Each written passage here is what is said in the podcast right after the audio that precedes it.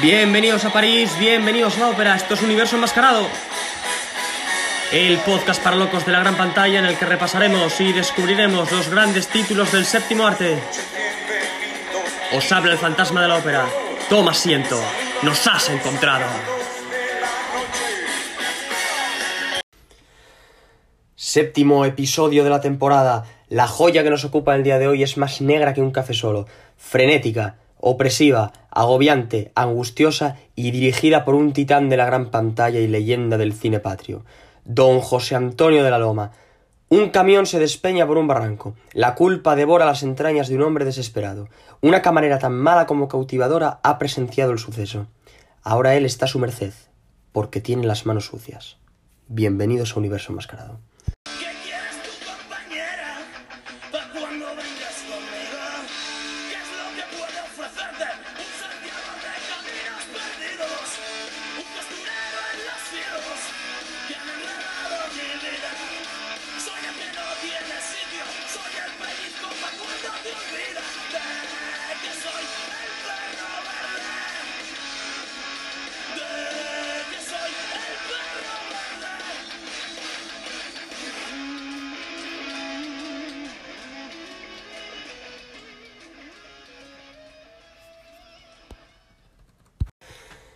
Colgados del jirón de un sueño, efectivamente, grande Cuchi, el mago de Berriozar. Enormes los marea. Como digo, muy sucias las manos, pero es que la película está impregnada de sordidez y angustia, pura opresión causada por los remordimientos del personaje de Amadeo Nazzari. Un auténtico tormento el que vive este hombre después de hacer que el camión vuelque. Y todo por pura desesperación. Quiere quitárselo de en medio y que su jefe le dé dinero para montar, o mejor dicho, para comprar una estación de servicio. Una película formidable, con una fuerza visual tremenda, y eso hay que agradecérselo al señor Cecilio Paniagua, cuya fotografía recuerda en ocasiones a esos planos maravillosos del noir norteamericano. Esa atmósfera malsana y asfixiante que te toma por el cuello y no te suelta hasta los rótulos finales. Una inmersión tremenda, brutal, así como un viaje tormentoso por los demonios internos del protagonista. Sentimos en todo momento lo que le bulle por dentro. Notamos una losa en la espalda, como si cargásemos con una cruz, no me refiero a Jesucristo, ¿eh? No van por ahí los tiros, como si cargásemos con una cruz que cada vez hace que nos hundamos más en la tierra, la marca del delito. Y esa suciedad no es otra cosa que sangre. Porque otra cuestión importante, sumada a lo acaecido, a lo que hace, es cómo consigue su objetivo. De una manera rastrera, sin miramientos, con una sangre fría pasmosa, que ahí eh, afloja la rueda para que el camión se despeñe. ¡Qué barbaridad! Imaginaos ir conduciendo y que vuestro camión vuelque. Pensadlo solamente. La sensación debe ser terrible. Terrible. Que, y que dé varias vueltas de campana. Madre mía. Año 1957 es en el que José Antonio de la Loma filma esta maravilla con música de Roberto Nicolosi, quien atesora en su filmografía títulos como El ojo del laberinto de Mario Cayano, cineasta procedente de Roma, mi amada Roma, Black Sabbath de Mario Baba, en castellano Las tres caras del miedo con Boris Karloff soberbio, como siempre, o La máscara del demonio, también de Baba. Qué miedo daba Bárbara Steele, y lo sigue dando, que yo siempre que la veo siento la tensión característica propia de ese mundo de brujería, leyendas y hechizos. Este señor trabajó mucho con Mario Baba. Del cineasta de San Remo me deshago en elogios en algunos de los episodios de la pasada temporada, ¿eh? Os recomiendo uno en concreto, Sangre a borbotones, ahí hablo del diálogo. Pero bueno, volviendo al asunto y dejando a un lado estas curiosidades o datos, el señor Nicolosi compone una banda sonora que mantiene el suspense y la tensión en todo momento. Es como el preludio de un desenlace fatal o de sucesos funestos, ¿no? Una música evidentemente muy acorde con el argumento de la película, que en el fondo no deja de ser una huida. Una huida hacia adelante o de uno mismo. Bueno, un poco de las dos, diría yo. No hay más que ver el semblante de Natsari para darse cuenta que cada vez está más nervioso. Ese sentimiento de culpabilidad que atenaza a uno y le impide moverse. Igual que se sentía Alberto Closas, que leyenda, madre mía, en Muerte de un ciclista. ese tormento propiciado por el sentimiento de culpabilidad. Esto es un viaje, reitero, muy complicado. Es muy duro convivir con esa sensación.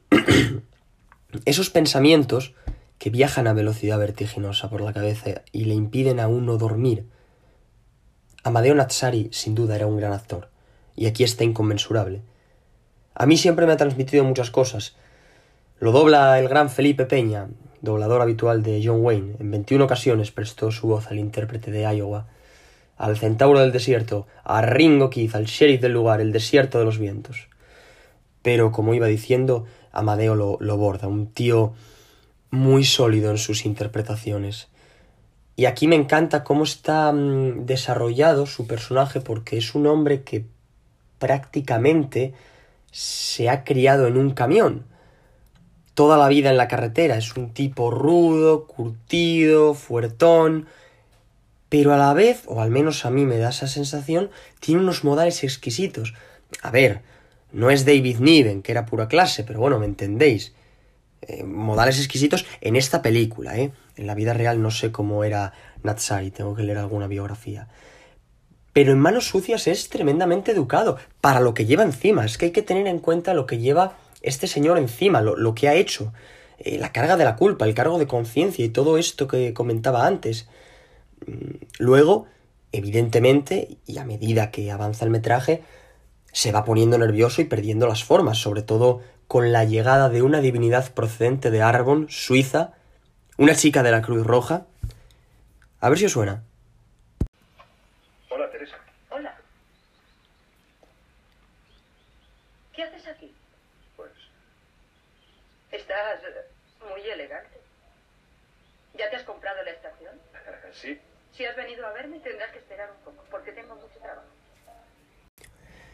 Efectivamente, Katia Loritz, a quien Maribel Casals presta su voz. Si alguno no visualiza a Katia, igual os suena esto otro. Supongo que nadie más que yo podrá retirar dinero de esta cuenta. Aquí no retira nadie nada.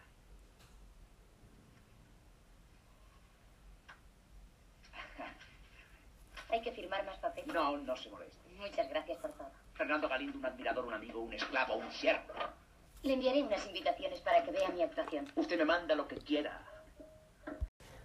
Fernando Galindo, un admirador, un amigo, un esclavo, un siervo. Usted me manda lo que quiera. Impresionante joya. Hablaré de ella. Pues ahí estaba también Katia Loritz. En Manos Sucias, concretamente, encarna a Teresa, una camarera de un bar de carretera que empieza una relación con Miguel, el personaje de Amadeo Natsari. Una relación sincera. Ahora se tendrían que escuchar las risas del público. La forma de proceder se asemeja bastante, por no decir que es la misma, que la de muchas señoritas norteamericanas corrompidas por el vil metal, y que atrapan poco a poco a su presa hasta tenerla a su merced. Van tejiendo una tela de araña que avanza lenta pero inexorablemente para acabar inmovilizando a ese pobre incauto, ese desgraciado que por si no tuviera bastante ya, cae rendido ante sus encantos y poder de seducción. Aquí no hay amor, evidentemente, su estilo es el de una mujer fatal clásica, y nada tiene que envidiar a muchas de sus compañeras hollywoodienses. Es perversa en el sentido de que es una chantajista de manual. No es ni mucho menos letal como Bárbara, Jane Greer o Ava Gardner, que era puro instinto y no le importaba lo más mínimo el pobre sueco. El personaje de Katia no es precisamente calculador, eh, sin escrúpulos, maquiavélico, letal, pero sabe aprovechar la oportunidad. Es una mujer que estaba observándolo todo en el lugar adecuado, en el momento adecuado. Y a partir de ahí comienza a trazar el plan. Lo ve claro. No es metódica en absoluto, pero sí lista o espabilada. Vio lo que se proponía Amadeo Natsari y actuó. Un gran personaje al que da vida Loritz. Muy bien. Y como digo, es una chantajista de manual y que, bueno, en fin, la relación está basada en el, en el interés mutuo. En el interés mutuo. Ella por el dinero y él porque, bueno, no puede moverse mucho ni sacar los pies del tiesto porque sabe a lo que se expone. Esta película, al ser una coproducción hispano-italiana, probablemente sea uno de los mejores ejemplos de estilo y temas, argumentos de las producciones de noir norteamericano. Y además es el primer largometraje de José Antonio de la Loma, es su ópera prima. Hasta entonces había trabajado como guionista y sorprende precisamente la eficacia del guion. Sencillo, directo, sin adornos ni florituras, bien ejecutado, un libreto de lo más completo. Un conjunto que funciona a las mil maravillas con grandes nombres dentro del elenco, no solo de nuestro cine, sino también del país de la bota. Y nada, ¿qué más puedo decir? Pues que la recomiendo obviamente, que es una experiencia muy especial, muy gratificante, al igual que todo el cine de la Loma.